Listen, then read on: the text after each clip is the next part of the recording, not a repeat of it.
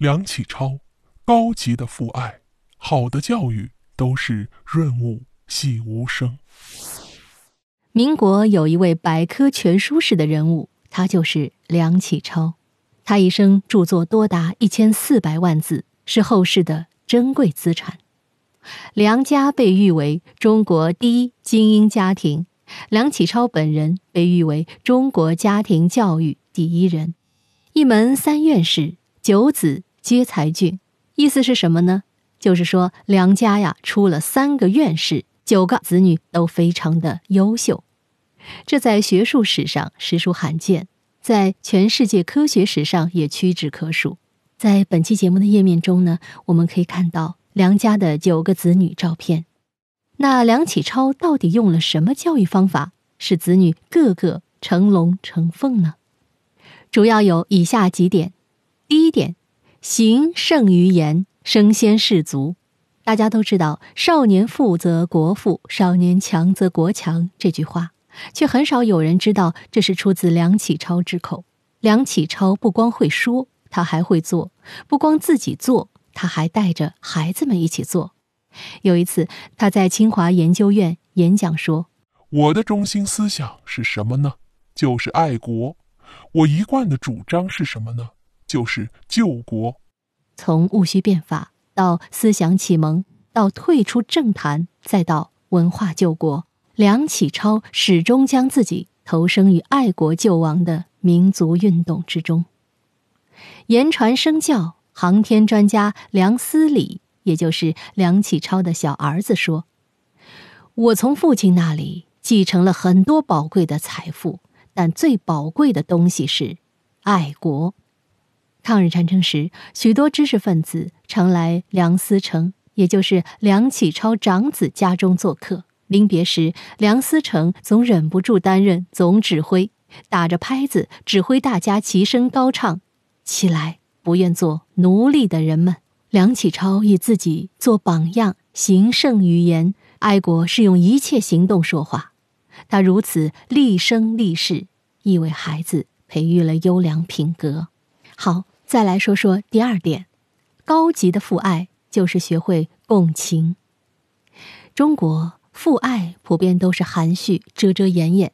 所谓共情，就是设身处地的去理解孩子，以一种同理心包容孩子的情感和思维。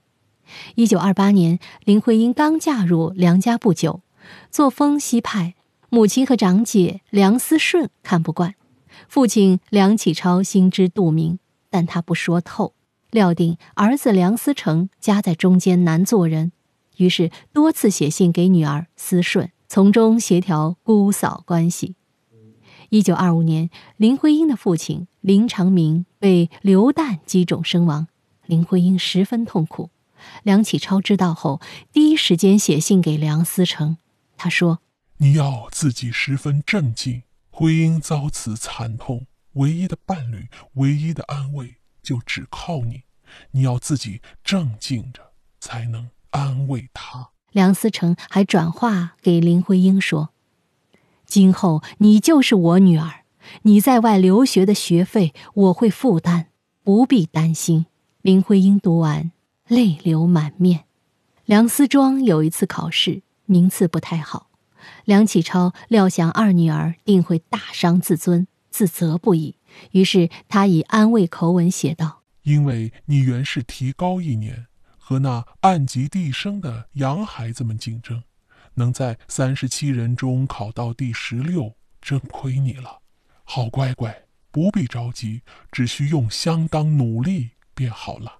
学会共情，事无巨细的能为子女着想，所以他们也很尊重这个父亲。好，再来说说第三点，挚爱却绝不溺爱。梁启超家书有一百多个小篇章，而这一百个小篇章满满都是爱。一九二五年五月，孩子们远涉重洋，纷纷离别了家园。梁启超半夜辗转反侧，起来跑到院子里踱步，然后写信寄给孩子们说：“我对着月想你们，也在这里唱起来，你们听见没有？”对孩子的挚爱，他从不遮掩。但挚爱却绝不溺爱。梁启超尊重子女的个性与爱好，循循善诱，彰显其长。一九二五年，梁思庄面临专业选择，很是忧愁，于是寄信给父亲梁启超。梁启超收到信后，回了二女儿。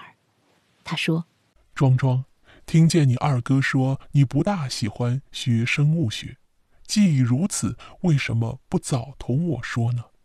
凡学问最好是因自己性之所敬，往往事半功倍。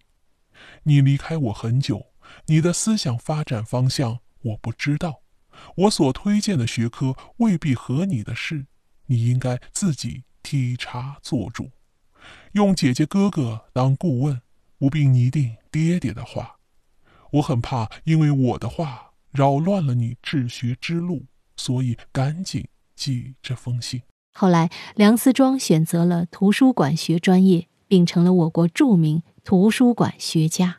一九二七年，第三个儿子梁思忠想走军事政治的路，家里其他人并不同意。那时，梁启超住院，思忠心急如焚。回家后着了凉，大病好几天。梁启超打趣道：“你这小子真没出息，还没当大将呢。”出院后，梁启超第一句话就是：“去吧，爹爹支持你。”梁思忠从美国海归后，不久成了国民革命军炮兵上校，在淞沪会战中表现出色。梁思成学了冷门的建筑史，梁思永学了冷僻的考古学，二人后来皆成了中国科学院院士。梁启超曾说：“我常说，天下事业无所谓大小，只要在自己责任内尽自己力量做去，便是第一等人物。”好，再来说下面这点：成为一个不惑、不忧、不惧的人。一九二二年，梁启超在苏州大学做演讲，提了一个问题：为什么进学校？在座者议论纷纷，答案不一。稍后，梁启超说：“求学问为的是学做人。”他的演讲有一段很精彩：但凡一个人在学校里所学数理化、史地、国文、英语，乃至哲学、文学、农工商等等。皆不过是做人所需的一种手段，而要成一个人，总要具备三德：智、仁、勇。实现了的状态，便是智者不惑，仁者不忧，勇者不惧。无论是教育家教育学生，还是自己教育自己，学富五车，才高八斗，在梁启超眼里都不如一个做人。无论是对学生还是对自己的孩子，梁启超都希望他们成为一个不惑、不忧、不惧的人。我想，最好的教育莫过如此，就像春风化雨，润物无声，不过分批评，不放任自流，慢慢经营，细水长流。